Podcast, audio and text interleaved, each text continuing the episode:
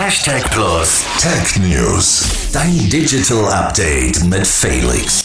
Servus, hier sind die Funko Live Tech News mit Felix. Aufrollbarer OLED-Monitor vorgestellt. Ihr kennt sicher diese aufrollbaren Aufsteller, die es zum Beispiel auf Messen für Werbung gibt. Genau sowas hat Samsung jetzt auch vorgestellt, allerdings als Monitor. Das Ganze nennt sich Rollable Flex und zeigt erneut, wie Dinge, die vorher nie vorstellbar waren, nach und nach als Technologiefortschritt in unserer Welt auftauchen. Ganz groß wie die bisherigen Aufsteller ist das Ganze jedoch nicht.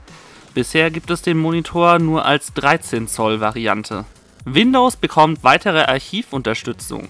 Wer einen Ordner verschicken möchte, kann das als ZIP tun, jedoch auch als RAR, 7-Zip, TGZ und so weiter.